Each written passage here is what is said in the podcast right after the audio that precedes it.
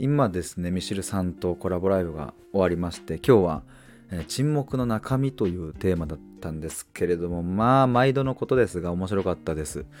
で今日は1時間あので終わらせるということだったのでもう盛り上がってきたところで終わるっていうまあ寂しいな名残惜しいなとありつつもうんまあ、この名残惜しさもね一つの対話の、えー、醍醐味だなと思うんですけれどもあの来ていただいた皆さんありがとうございました。で、コメントもたくさんいただきまして、ありがとうございます。で、まあ、今回のこの沈黙の中身っていう、このテーマ自体もとっても面白かったので、あ、そう、ぜひね、あの、アーカイブ、ミシェルさんの方のチャンネルで聞いてほしいんですけども、えっ、と、まあ、それとね、もう一つ思ったのは、これあの、アーカイブの、えーと、ライブ配信の中でも言ったんですけど、やっぱね、中身を除くっていうのはね、本当に面白いなって思いました。なんか、あの、その時その人の頭の中がどうなっているのかどういう意識なのか、えー、そういう中をね覗いていくっていうのはね本当に面白い。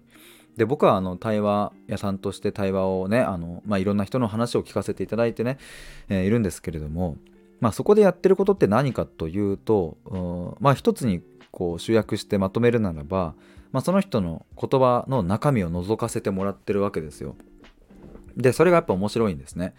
うん、例えばあそうだな。じゃあ恋人との関係性に悩むという人がいてでじゃあその恋人からね言われた一言がすごく悲しかったという時に、うん、なんで悲しかったんですか？その言葉がとか。いやそもそも悲しいって何なんだろう？どういう感情なんだろう？みたいなとかをねあの聞かせてもらったりとかすると、うん、やっぱり似たようなケースであっても A さん B さん C さん似たようなケースであってもその中身はまるで違うっていうことがまあまあよくあるんですよ。まあ他にも言葉で言ったらまあ分かりやすいとこで言えば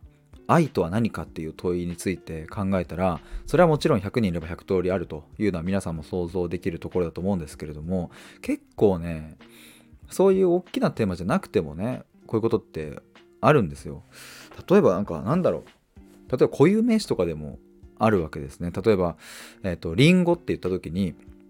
真っ赤なリンゴを想像する人もいればカットされたリンゴを想像する人もいるし、えー、木になっているリンゴを想像する人もいるだろうしね。はたまた青いリンゴを想像する人もいるかもしれないしね、うん、なんか言葉っていうのはこれだけこう無限大に広がっていくものなのでなのであの動画とか音声とかあまあいろいろねテキストとかいろんなこう情報を持つものっていうのはありますけれども実は言葉が一番情報量が多いんじゃないかとすら思うくらいですね。うんなんか動画ってねやっぱりこうその人が実際に動いて喋って YouTube とかねいろいろこう情報量が多いイメージですけれどもでもそうだなえじゃあえっ、ー、となんだろう世界一賢くてえー、筋肉がムキムキな男が一人で高級フレンチを食べながら涙を流しているという文章が、まあ、今作ったんですけどそれを聞いた時にその光景を100人中100人ねみんながピタッと一致するかっていったら多分しないわけですよね。絶対どこかしらが違うわけで全員がね絵を描いたら違うわけですよ。あの だからそれくらい言葉ってえっ、ー、とすごく広がりがあるがある今言ったもう忘れちゃったな、えー、世界一賢くて、えー、筋肉があって、え、の男が一人でフレンチで食べながら泣いているというのを誰かがあ映像クリエイターみたいな人が映像を作って YouTube にアップしてしてそれを僕らが見たらもうそれですよねそれしかないんですよただそれを言葉にしてみたら、うん、一人一人違う世界を持っていると。あちょっとまたごめんなさい話を戻しますが今回ねミシルさんと沈黙の中身についてお話しましたがあのこれきっかけはですねあのこの前の対話会の中で、えー、沈黙が生まれてですねその時にミシルさんが今皆さん何考えてましたかっていうふうに、えー、問いを投げたというところそしていろんなあの答えが出てきたのが面白かったんですね。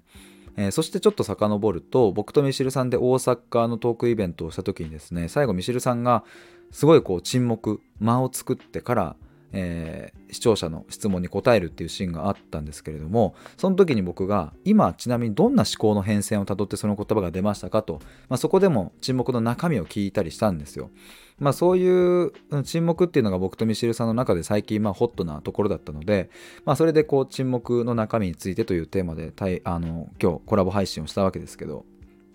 やっぱりこう中身を覗いててみないと分かんないことって本当にたくさんあるんだなとつくづく思いますし、うん、それくらいね人間のコミュニケーションはやっぱり難しい、うん、でもだからこそ面白いと僕は思いますけど、うん、だから内心ね思っていることうん例えばその相手に対してね